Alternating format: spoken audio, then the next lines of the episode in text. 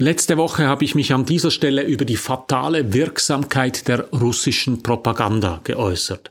Dazu haben mich eine Reihe von Fragen und Kommentaren erreicht. Es sind zwei Fragen und eine Feststellung. Was ist mit der NATO? Verbreitet die nicht auch Propaganda? Die zweite Frage. Wie viel Geld investieren die USA für Propaganda in europäischen Ländern? Und die Feststellung, unsere Medien sind auch nicht mehr glaubwürdig. Vor allem diese Feststellung hat mich beschäftigt. Sind die Medien wirklich nicht mehr glaubwürdig? Waren sie früher glaubwürdiger? In meinem Wochenkommentar sage ich Ihnen diese Woche, warum ich meine, dass die Fragen nach der amerikanischen Propaganda und die Glaubwürdigkeit der Medien zusammenhängen. Aber nicht so, wie Sie jetzt vielleicht meinen. Mein Name ist Matthias Zehnder, ich gebe Ihnen hier jede Woche zu denken. Mein Thema Medien und die Digitalisierung, mein Angebot konstruktive Kritik. Wenn Ihnen das gefällt, drücken Sie doch den Knopf für Abonnieren, dann verpassen Sie meinen nächsten Kommentar nicht.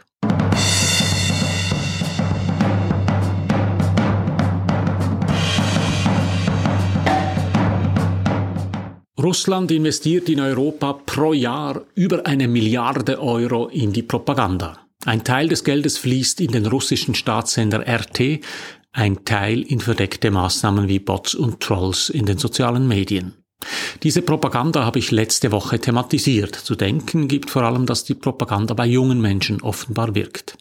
Warum das so ist, habe ich letzte Woche erklärt. Der Kommentar hat viele Reaktionen ausgelöst. Lob und zustimmende Äußerungen, vielen Dank dafür, aber auch kritische Fragen und Bemerkungen. Darunter immer wieder die Frage, was ist mit der NATO? Was ist mit den USA? Investieren die hier bei uns nicht auch Geld in Propaganda? Auf den ersten Blick wäre das ja nur logisch. Im Ukraine-Krieg stehen sich indirekt Russland und die USA respektive die NATO gegenüber, also werden wohl die USA und die NATO bei uns ebenfalls aktiv sein mit ihrer Propaganda, oder? Doch so einfach ist es nicht. In kritischen Medien taucht zwar seit Jahren immer wieder der Vorwurf der NATO-Propaganda auf, Konkrete Aktionen sind mir aber nicht bekannt. Ich bin in meiner bisherigen Laufbahn nie mit expliziter US-Propaganda konfrontiert worden, weder in meinen Funktionen als Chefredaktor noch online im Netz. Mit einer einzigen Ausnahme, die Hersteller von Kampfflugzeugen kämpfen auch mit PR-Agenturen in der Schweiz um den prestigeträchtigen Auftrag der Schweizer Armee. Das bedeutet, die Agenturen versuchen die Produkte ihres Auftraggebers in den Medien in einem guten Licht erscheinen zu lassen.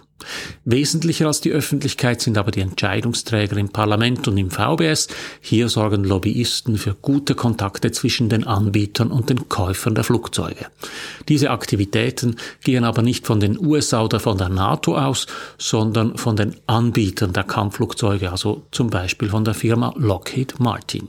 Trotzdem spricht Oscar Lafontaine in seinem Gastartikel in der aktuellen Weltwoche von einem noch nie dagewesenen Ausmaß der US-Propaganda in den Medien und der politischen Debatte in Deutschland. Sind die USA, ist die NATO also doch aktiv mit Propaganda bei uns?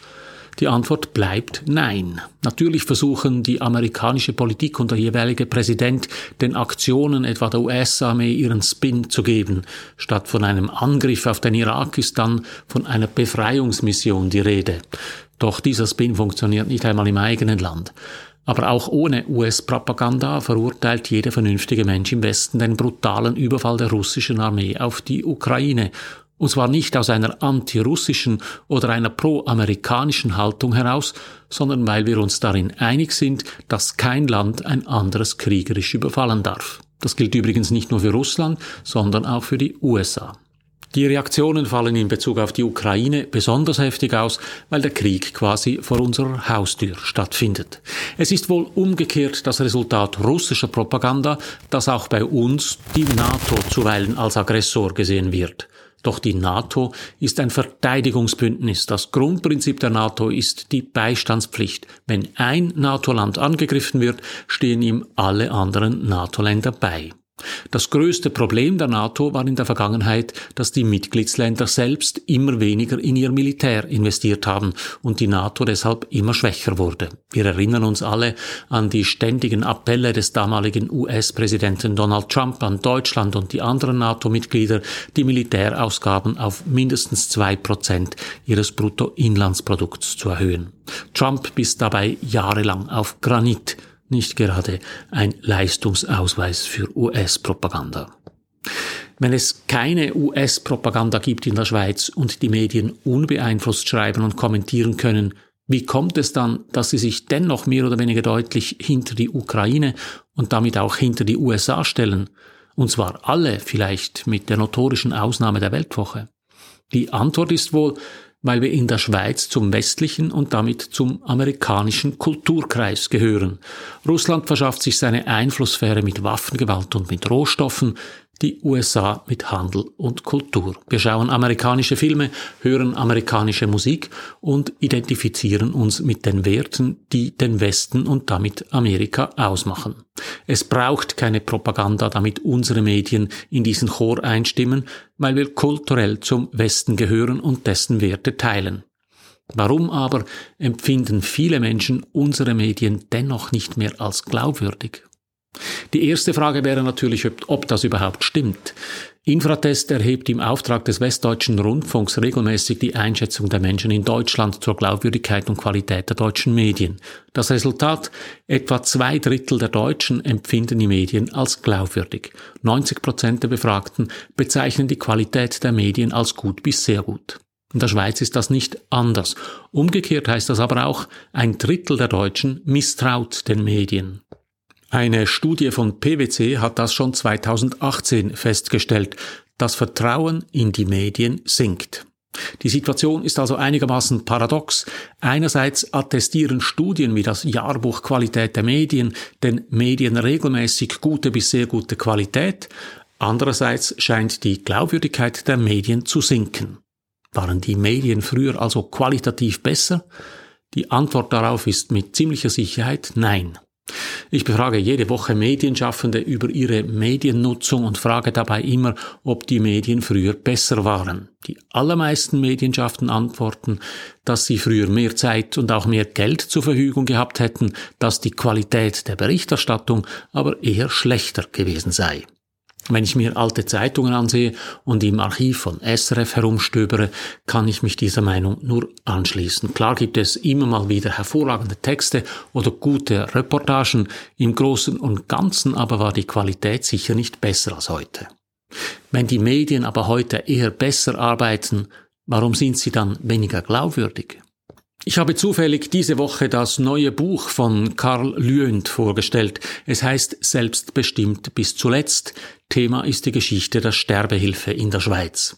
Lüend beschreibt in seinem Buch nicht nur die Auseinandersetzung um das Sterben und den Tod in der Schweiz, er gibt darin auch einen spannenden Rückblick auf die Gesellschaftsgeschichte der Schweiz. Das Buch setzt Anfang der 70er Jahre ein, als das Verhältnis zwischen Arzt und Patient vergleichbar war mit dem Verhältnis von Chef und Angestelltem. Die Ärzte waren Götter in Weiß und die Patienten hatten nichts zu sagen. Etwas allgemeiner gesagt, die Gesellschaft anerkannte Autoritäten wie Ärzte, Professoren, hohe Militärs oder Bundesräte, deren Wort hatte Gewicht und wurde nicht hinterfragt. Die Medien hatten eine vergleichbare Autorität. Wenn etwas gedruckt in einer Zeitung stand, dann musste es stimmen, Erst recht, wenn in einer Zeitung stand, was ein Arzt, ein Professor, ein hoher Militär oder ein Bundesrat sagte. Für einmal sei hier bewusst nur die männliche Form genutzt, es waren alles Männer. Heute ist das ganz anders. Egal wer etwas sagt, es wird hinterfragt. Ob weltweit führender Forscher, Chefarzt, Bundesrat oder Militär, der Rang spielt keine Rolle mehr. Es zählt das bessere Argument. Uniformen, Titel und Statussymbole haben ihre Bedeutung verloren. Was zählt, ist allenfalls die Anzahl Follower auf Twitter, Facebook oder YouTube. Der Vorteil dieser Entwicklung ist, dass kaum ein Thema, kaum eine Haltung einfach so gesetzt werden kann, weil schlicht niemand mehr die Autorität für eine solche Setzung hat. Jedes Thema muss ausdiskutiert werden, von der Beschaffung eines Kampfflugzeugs über die Strategie in der Stromerzeugung bis zur Bekämpfung der Corona-Pandemie. Unsere Gesellschaft ist deshalb heute sicher demokratischer, weil viel mehr Menschen mitreden und mitbestimmen können. Die Kehrseite davon ist Unordnung, ein gargantueskes Durcheinander von Stimmen, Ansichten und Kanälen. Alles ist verhandelbar, nichts ist mehr heilig, auch nicht der Papst, die Nationalbank oder die Schweizer Armee und schon gar nicht die Medien. Oft geht Lautstärke vor inhaltlicher Qualität. In vielen Fragen ist es schwierig geworden, festen Boden unter die Füße zu kriegen, weil kaum mehr etwas feststeht. Das erklärt das Paradox, dass die klassischen Medien einerseits qualitativ besser geworden sind, gleichzeitig aber an Glaubwürdigkeit verloren haben. Denn sie haben nicht an Glaubwürdigkeit verloren, sie haben ihre Autorität verloren. Man könnte auch sagen, ihre Macht. Die einzige Macht, die den Medien noch geblieben ist, das ist die Macht der Öffentlichkeit. Sie haben die Macht, ein Thema oder eine Information öffentlich zu machen. Aber sie haben nicht mehr die Macht, sie haben nicht mehr die Autorität, die Sicht der Öffentlichkeit auf dieses Thema zu bestimmen. Sobald ein Thema lanciert ist, klinken sich hunderte, tausende Stimmen ein in den Diskurs, andere Medienkanäle, Meinungsmacher in den sozialen Medien, Diskussionen in Talkshows, Nutzerkommentare. Es gibt kein Thema, bei dem sich nicht zwei gegenteilige Meinungen finden lassen. Selbst dass die Erde rund ist, wird von den Flat Earthern bestritten. Der Normalzustand des gesellschaftlichen Diskurses ist Kakophonie. Wenn die meisten Medien und wesentliche gesellschaftliche Kreise in der Beurteilung eines Sachverhalts einig sind, ist das heute deshalb verdächtig. Zu Beginn der Corona-Krise, als alle öffentlichen Stimmen den Kurs des Bundesrats unterstützten, kam der Verdacht auf, die Regierung habe die Medien gekauft. Es gebe geheime Anordnungen, was die Medien schreiben müssten. Jetzt, nachdem Russland die Ukraine attackiert hat und im Westen sich Medien und Politik weitestgehend einig sind in der Verurteilung des russischen Angriffskriegs, kommt der Verdacht auf, dass Propaganda der USA oder der NATO dahinter stecken könnte. Beides ist falsch. Das Zusammenrücken ist die Reaktion einer Gesellschaft, die sich angegriffen fühlt. In der Corona-Krise löste sich die große Einigkeit nach etwa einem halben Jahr auf. Epische Diskussionen und politischer Zank rund um die Maßnahmen und die Impfung waren die Folge. Das wird auch in der Beurteilung des Ukraine-Kriegs der Fall sein. Die Einheitsfront des Westens ist bereits am Bröckeln. Waffen liefern oder nicht, russisches Gas und Erdöl boykottieren oder nicht, mit der Einigkeit des Westens ist es bald vorbei. Diese Kakophonie der vielen Stimmen und die epischen Diskussionen, das mag aus der Sicht des Kremls aussehen wie eine Schwäche des Westens. Da gibt es keinen starken Mann und keine starke Frau. Niemand hat die Autorität, eine Meinung durchzudrücken. Vielleicht hat deshalb Russland viel Geld in die Propaganda investiert. Vielleicht war Putin überzeugt, dass er mit Desinformation den Westen nachhaltig destabilisieren kann. Doch die vielstimmige Diskussion ist in Wahrheit eine Stärke. Die ständige Diskussion führt dazu, dass alle Argumente, auch die der russischen Trolls, ständig überprüft werden, dass alle Haltungen immer wieder neu ausgehandelt werden. Die ständige Diskussion und das ständige Aushandeln machen den Westen deshalb resistenter gegenüber Einflussversuchen von totalitären Staaten. Die Medien spielen dabei eine wichtige Rolle als Ermöglicher und Moderatoren dieser Diskussion. Ja, sie haben vielleicht Glaubwürdigkeit verloren, sie haben kaum mehr Autorität, das heißt aber nicht, dass wir die Medien, und zwar viele unterschiedliche Medien, für diese Diskussion nicht bräuchten. Starke Medien ermöglichen jene Auseinandersetzung, die unsere Gesellschaft braucht. Starke Medien sind deshalb auch das beste Gegenmittel gegen Propaganda. So viel für heute. Drücken Sie doch noch schnell den Abonnieren und den Gefällt mir Knopf, dann hören wir uns in einer Woche wieder. Alles Gute.